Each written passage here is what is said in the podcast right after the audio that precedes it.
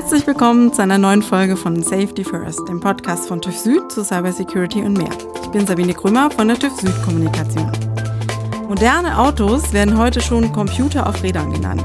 Durch autonomes Fahren, Vernetzung und Elektromobilität steigt allerdings nicht nur der Softwareanteil, sondern auch die Verwundbarkeit für Eingriffe von außen wächst.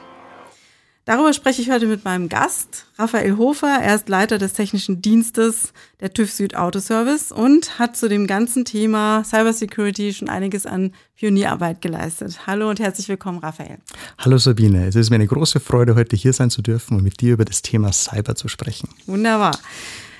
Ähm, Raphael, wer einen Tesla fährt, ähm, ich weiß nicht, fährst du Tesla? Nee. Ich fahre tatsächlich keinen Tesla. Aber gut, wer ein Tesla fährt, der kennt es und du wirst es auch kennen. Ähm, Software-Updates werden eingespielt. Über Nacht steht dann quasi ein neues Auto in der Garage. Ähm, Software spielt natürlich für die modernen Autos eine sehr, sehr wichtige Rolle. Und was heißt es aber fürs Thema Sicherheit? Weil der TÜV Süd ist ja dafür da, die Autos sicher zu machen. Ja, tatsächlich. Also mit den neuen Funktionalitäten und der neuen Konnektivität sehen wir, ähm, dass sich die Welt des Automobils doch schon sehr wandelt oder auch sehr gewandelt hat. Als ich damals noch studiert habe, äh, waren Fahrzeuge geschlossene Systeme, bedeutet, das Fahrzeug, wie es einmal vom Band gerollt ist, ist auch so wieder in die Verschrottung gegangen. Das hat sich nun völlig geändert und das Fahrzeug wird über das Fahrzeugleben hinweg fortlaufend geupdatet, wie es wir beispielsweise auch von unseren Laptops oder Handys kennen. Mhm. Und das führt natürlich auch dann dazu, dass eben dadurch ähm, neue Themen abgesichert werden müssen. Sprich, ähm, wir kommen, gehen hier weg von reinen Safety-Aspekten und der reinen Emissionsbetrachtung hin auch zu Security, mhm. was ein völlig neuer Bereich ist. Sprich, wir gucken nicht nur darauf, was vom Fahrzeug ausgeht, sondern auch tatsächlich darauf, was auf das Fahrzeug einwirken kann. Mhm und dann eben gegebenenfalls schadhaft ist. Mhm. Also das heißt, es gibt mehr Gefahrenquellen dadurch, dass die Konnektivität einfach da ist. Ähm, Fahrzeuge können gehackt werden, fremdgesteuert werden, alles das, was wir nicht wollen, wenn wir sicher auf der Straße unterwegs sind. Und ähm, es gibt jetzt neue Regeln, die gelten eigentlich weltweit, wenn ich das richtig verstanden habe, oder korrigiere mich bitte? Grundsätzlich ist es so, dass das Thema Cyber eine Wahnsinnspräsenz hat im Automotive-Bereich und weltweit Regelungen entwickelt werden. Jedoch ist es so mit der UNECE-Regelung, ähm, dass diese in den Anwenderstaaten Akzeptanz oder Anwendung finden. Europa ist als Europäische Union mhm. Äh, ein Anwenderstaat oder kann man als Anwenderstaat äh, so betrachten, auch wenn darunter natürlich weitere Staaten liegen. Mhm. Ähm, aber auch weit darüber hinaus wird die UNECE Anwendung finden. Somit ähm, ist das der erste große Schritt in der mhm. Absicherung äh, für diese Fahrzeuge. Was genau wird denn dort geregelt und äh, was bedeutet es ähm, für die Umsetzung? Also konkret wird darin geregelt, dass zum einen OEM ein Managementsystem braucht, damit eben auch die, die Fahrzeugentwicklung, also von der Entwicklung über die verschiedenen Phasen bis hin zum Ende ähm, des Lebenszykluses eines Fahrzeugtypen die Security, aber auch die Software-Update-Fähigkeit ähm, gewährleistet ist und abgesichert ist. Mhm. Jedoch bezieht es sich nicht nur auf die Managementsysteme, sondern auch auf tatsächlich auf die Produkte selbst. Mhm. Sprich, die Produkte äh, müssen den Security-Anforderungen entsprechen und dürfen somit äh, eben keine Anfallstore für schadhafte Angriffe bieten, beziehungsweise müssen die auf äh, ein erträglich, erträgliches Level ähm, reduziert werden. Mhm. Das heißt, ab ähm, Juli 2022, wenn ein Hersteller ähm, Typen für den europäischen Markt zulassen will, was muss er dann nachweisen? Also ab 22 gilt es für neue Fahrzeugtypen, sprich, wenn ein Hersteller einen kompletten neuen Fahrzeugtypen in den Markt bringen möchte, muss er eine Gesamtfahrzeuggenehmigung dafür haben. Mhm. Hierzu gehören auch Systemgenehmigungen, wo eben die Cyber Security dazu zählt. Mhm. Das bedeutet, um ein um eine solche Systemgenehmigung für Cyber zu bekommen, benötigt er zum einen ein Cyber Security Management System, das zertifiziert ist. Mhm. Das machen beispielsweise wir mit unseren Auditoren. Mhm. Darüber hinaus muss auch der Fahrzeugtyp selbst cyber secure sein, bedeutet, wir bewerten die Fahrzeugarchitektur, wir bewerten das, was der Hersteller hier entwickelt hat und basierend darauf führen wir dann auch noch äh, entsprechende Tests durch, um eben abzusichern oder zu bestätigen, dass die Maßnahmen auch wirklich umgesetzt wurden in den Fahrzeugen, die er denn genau für diesen Typen festgelegt hat. Mhm. Und dafür hat TÜV Süd ja vom Kraftfahrtbundesamt jetzt die Zulassung erhalten, dass ihr sowas prüfen dürft. Genau, wir haben die Benennung erhalten vom Kraftfahrtbundesamt. Hierfür äh, war ein entsprechendes Audit notwendig, ähm, das das Kraftfahrtbundesamt bei uns durchgeführt hat. Ähm, in dem haben wir konkret unsere Prozesse und unsere Vorgehensweise dargelegt, äh, wie wir das zukünftig angehen werden vom äh, Managementsystem bis hin zur fertigen mhm. Typprüfung mhm. des Fahrzeugtypen selbst. Mhm. Ähm, was ändert sich dann für die Hersteller? Ähm, müssen sie jetzt komplett ihre Systeme umstellen oder gibt es da schon eine Basis, wo man aufsetzen kann? Also konkret ändert sich für die Hersteller, dass eben nun auch die Security berücksichtigt wird für Fahrzeuge. Bedeutet, sie müssen die Systeme Managementsysteme, die Sie gegebenenfalls äh, schon implementiert haben, um den Bereich Security erweitern. Also beispielsweise ein Information Security Management System könnte mhm. man um das Thema Cyber Security im äh, Hinblick auf Automotive erweitern. Es wäre aber auch denkbar, komplett neue Systeme zu integrieren. Das hängt ganz äh, davon ab, was der Hersteller bereits hat und was der Plan des Herstellers ist. Das ist dem Hersteller selbst überlassen. Mhm. Wie funktioniert der Prozess der Typenzulassung denn überhaupt? Ganz grundsätzlich. Ganz grundsätzlich ist es so, dass ähm, wir als technischer Dienst oder äh, unterschriftsberechtigte Sachverständige des technischen Dienstes ähm, Prüfungen durchführen oder Prüfungen bei einem, in einem Fremdlabor oder bei einem Hersteller überwachen. Und basierend auf diesen Prüfungen erstellen wir Testberichte, die dann eben zusammen mit den Beschreibungsunterlagen der Hersteller bei einer Behörde wie dem Kraftfahrtbundesamt eingereicht werden, mhm.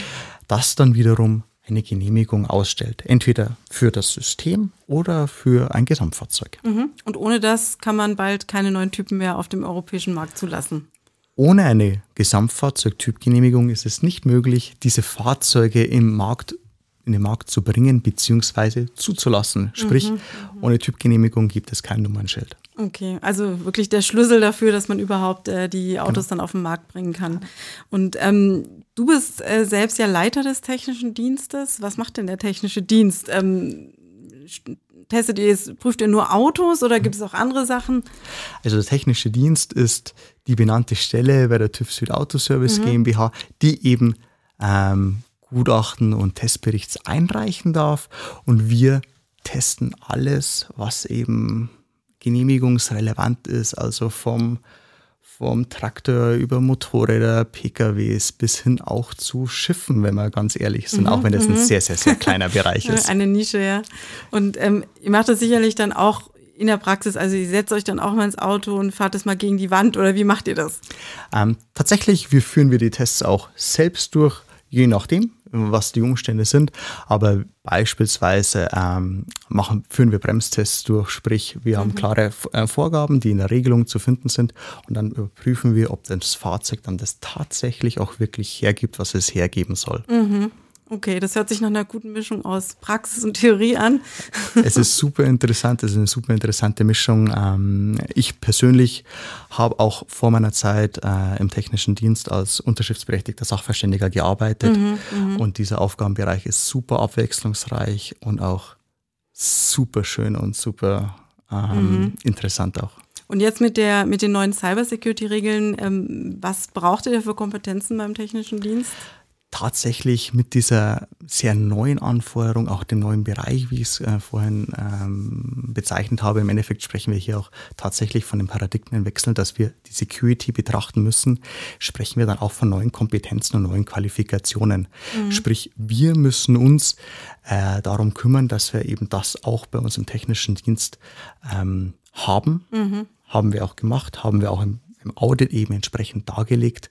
Aber tatsächlich ähm, ist es wieder eines der Bereiche, wo erkennbar ist, dass der, dass der Aufgabenbereich für, für, für Sachverständige immer im Wandel ist mhm. und sich immer erweitert und man immer an den technischen Neuerungen ähm, partizipiert. Also jeder, der sich mit Software auskennt und Auto-Fan ähm, äh, ist, der sollte sich bei euch melden.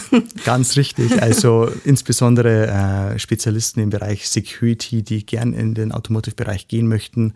Ähm, verwandte Bereiche wären hier Industrial Security. Mhm. Äh, Wäre sehr naheliegend, wenn man da einen Wechsel in den Automotive-Bereich ja. anstreben möchte. Ja. Und ähm, was bedeutet das denn jetzt für diese OEMs? Das ist ja wirklich ein Riesenkosmos, eine unglaubliche Abhängigkeit, Liefer, äh, Zulieferer, ähm, Originalteilehersteller ähm, und die großen Autohersteller. Ähm, was bedeutet das für die, wenn diese neuen Regularien jetzt dann in Kraft sind? Ähm, es bedeutet für sie, dass sie definitiv um einen Bereich reicher sind, in den sie absichern dürfen. Äh, bedeutet aber auch, dass eben die sämtlich äh, die komplette Entwicklungs- und Lieferkette eben damit auch ähm, ähm, berührt wird. Sprich, die Anforderungen werden an einen Hersteller gestellt, mhm. dass eben die Fahrzeuge secure sind. Da ein Fahrzeug in seiner Summe jedoch auch als, aus vielen ähm, Systemen besteht, das von Zulieferern kommt, mhm. ähm, sind natürlich auch diese zu betrachten.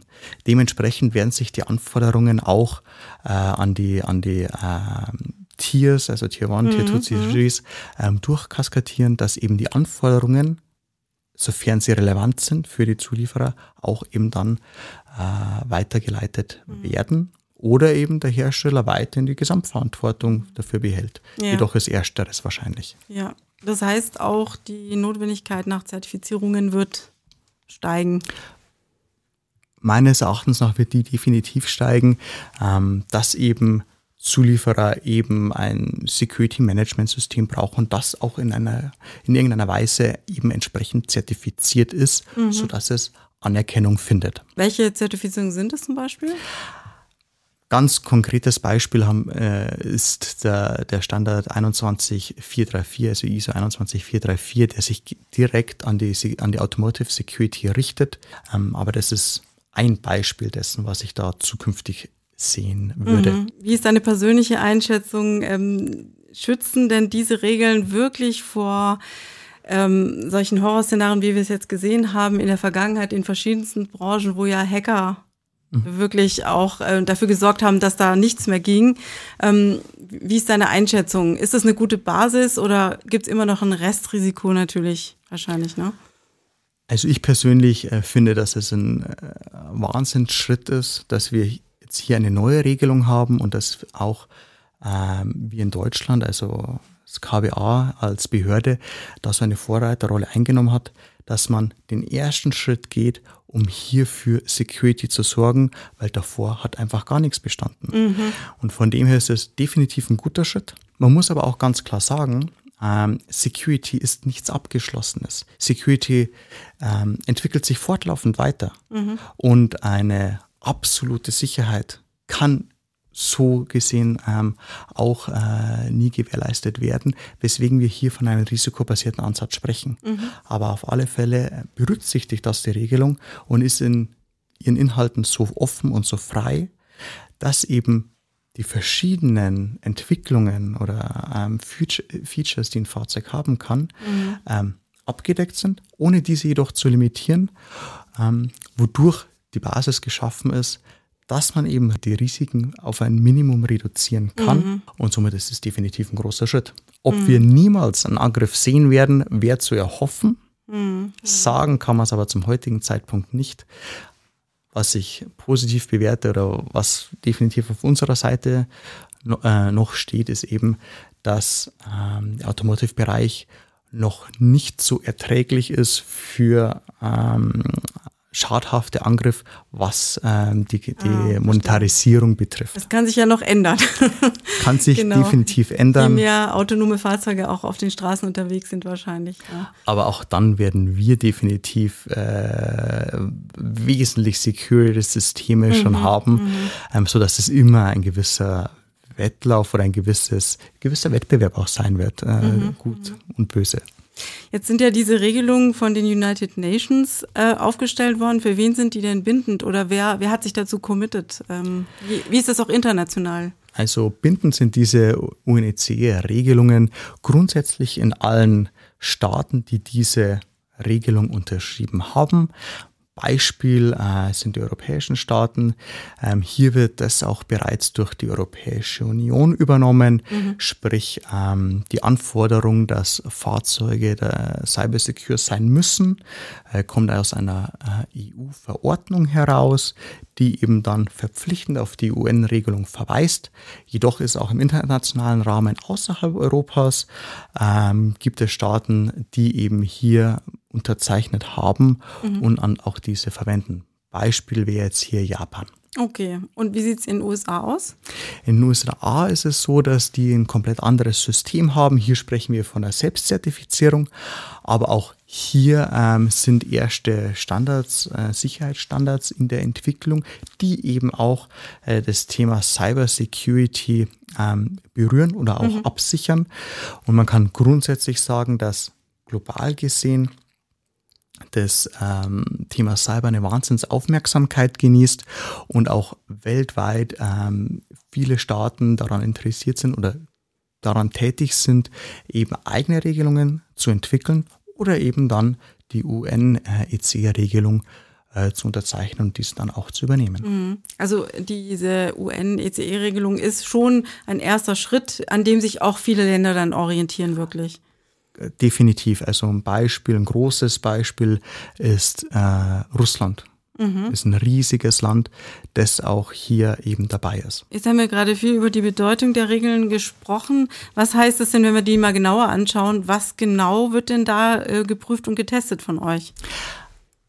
Wie erwähnt, das Managementsystem ist eine ganz wichtige Basis, mhm. sprich wir kommen zum OEM und führen ein Audit durch, äh, das eben die Anforderungen der Regelung abtestet. Sprich, ähm, hat ein Hersteller ähm, Prozesse definiert, wie eine Risikoanalyse auszusehen hat. Mhm. Ähm, hat er definiert, wie äh, eben Maßnahmen äh, oder Mitigations äh, zu definieren und umzusetzen sind. Aber auch ganz wichtig, hat er Monitoring-Maßnahmen für den, für den Lebenszyklus, für den gesamten Lebenszyklus der Fahrzeugtypen. Ja.